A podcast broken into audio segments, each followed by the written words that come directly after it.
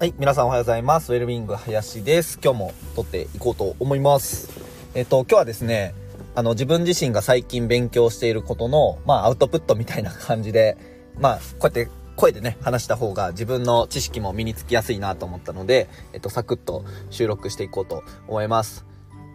もし、なんかこう、対人支援の仕事だったりとか、なんかこう、人の、なんだろうな、成長を応援するみたいな、まあ、学校の先生とか、なんかそういう教育に携わってる人とかはすごく、あの、参考になる話かなと思います。まあもしかしたらね、知ってる人もいるかもしれないですけど、えっと、僕はですね、あの、ウェルビーイング林っていうことでやってるんですけども、若者、特に20代のですね、心と体とつながり、その3つの全てをベストな状態に持っていくっていうことを、自分の、まあ、職業の定義としてやっております。はい。で、その中でですね、まあ、特に、あの、メンタルウェルビーイング、心の良い状態を作っていくのを、まあ、どうしたらいいのかっていう風にですね、まあ、勉強している中で出会ったのが、まあ、コーチングと、もう一つがカウンセリング、で、もう一つがセルフコンパッションとかっていうね、いろいろちょっとこう、カタカナばっかりで、あのね、違いもなかなか分かりづらいと思いますし、まあ、いろいろあるんですけど、で、最近ですね、まあそういったことをこう勉強している中で、やっぱり、それぞれの、まあ流、流派というか、こう分野によってアプローチの仕方とか、どういう人の課題を扱うのかっていうのが結構まあ変わってきていて、まあ例えば、一般的にこうカウンセリングっていう風な言葉を聞くと、ちょっとこう病気、まあ心の病気だったりとかね、まあうつ状態にあるとか、なんかそういうかなりネガティブな状況にあるのを、えっと、ゼロに戻すみたいな、なんかそういった側面だったりとか、逆にコーチングは自分がこれをやっていくっていうものが決まっていて、で、それをさらなる成長、こう、まあ、プラスの状態をよりプラスにしたりとか、ゼロの状態をプラスに持っていくみたいなね。なんかそういう切り分け方をちょっとこう考えたりとかするんですけど、なんかね、全然、なんだろう、それらを勉強していると、結局は人の変化を扱うっていうところは一緒で、人の変化をどうやって作っていくのかっていうところに対する、あの、アプローチであることは変わりないと。で、あの、何をやってるのかっていうのが、だいぶね、僕の中で解像度がちょっと高まってきたので、あの、その話をします。すごい、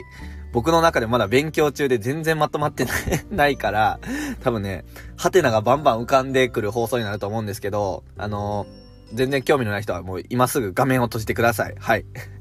で、えっと、マズローの話じゃないや。マズローとカール・ロジャースさんの話をね、ちょっと先にさせてください。えっと、この人たちはですね、あの、心理学の勉強とかをね、あの、されている方で、結構有名な方なんですけど、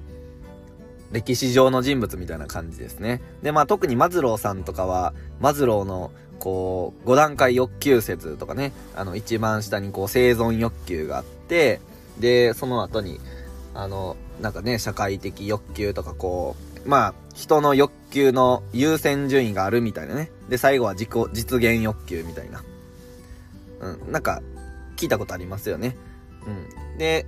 まあその方だったりとか、あとは、そのカウンセリングの、あのー、人間中心療法みたいな、まあ、人間性中心心理学みたいな、えっ、ー、と、ものを作り上げた方がいまして、で、その方は、カール・ロジャースさんっていう方なんですけど、で、この人たちが言っていることが、すごく、あのー、最近自分にとって、あ、なるほどね、みたいな、ことだったんですよね。で、それ何かというと、えっと、人間っていうのは、自分はこうだっていう自己認識ですね。自己認識と、皆様ありますよね。あ、自分ってこういう人間だなとか、う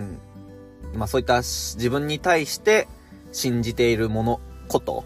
それを自己認識って言いますよね。うん。で、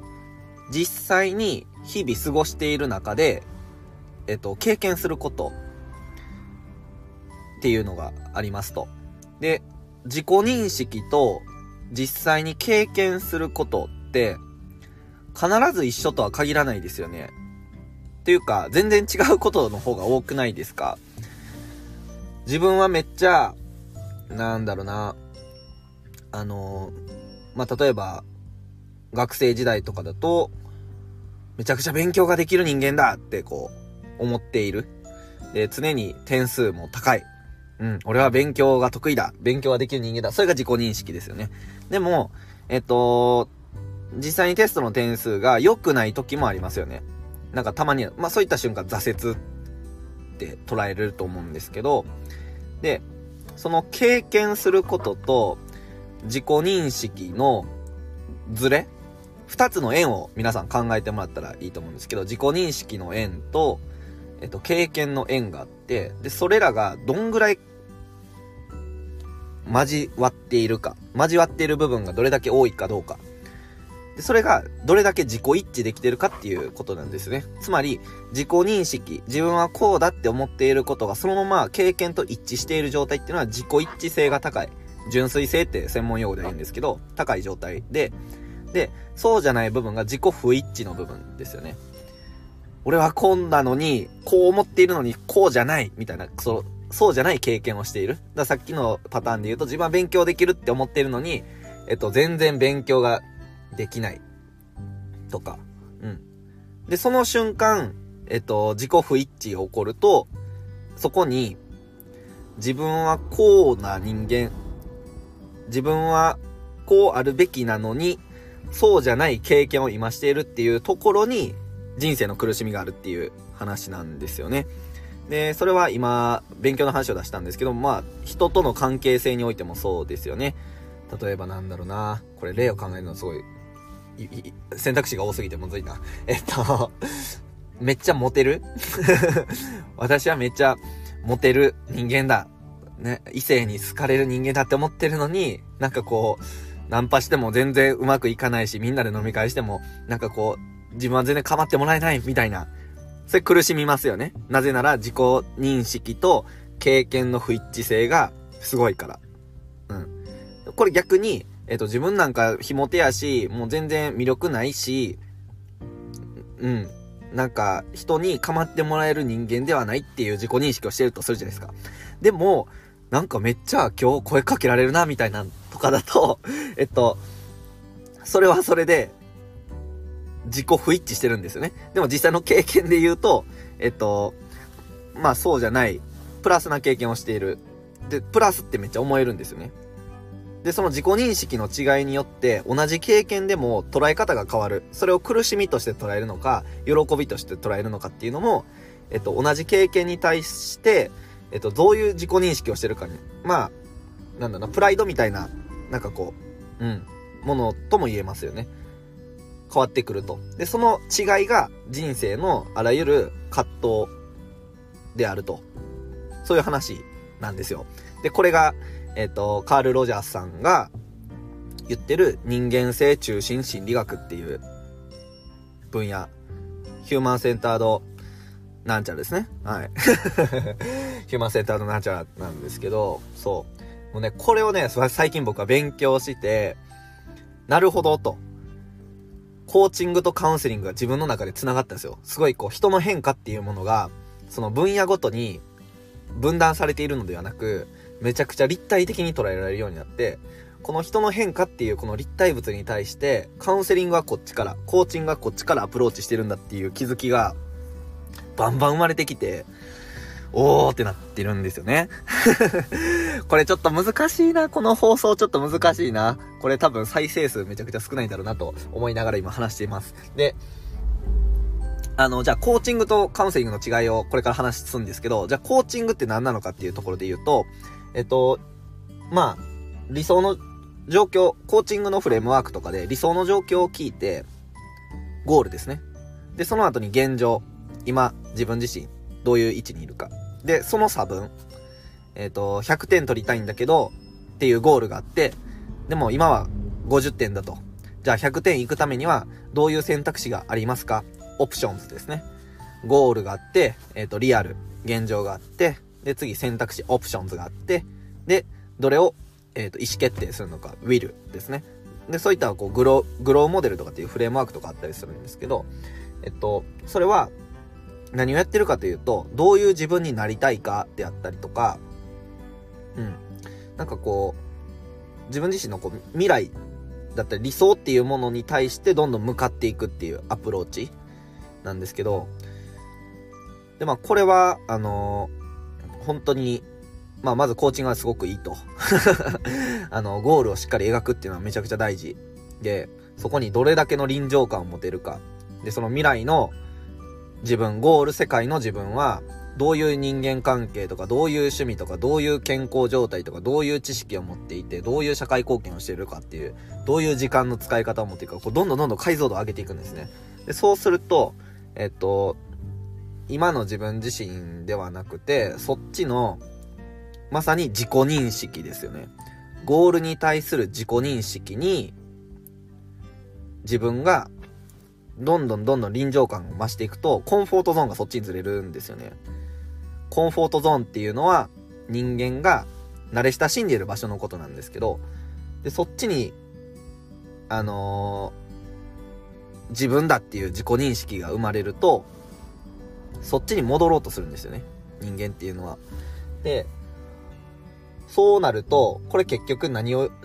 あの、言いたいかというと、コーチングは自己認識を最初にガッと作って、理想の自己認識を作るんですよ。で、でも、実際、さっきも言ったように、経験することと自己認識との不一致性がそこにあるんですよね。で、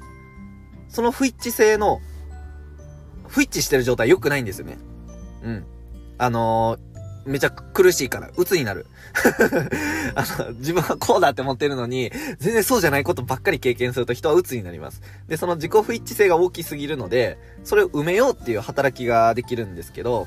で、コーチングの場合は、その経験の方を自己認識に合わせていくっていうアプローチなんですね。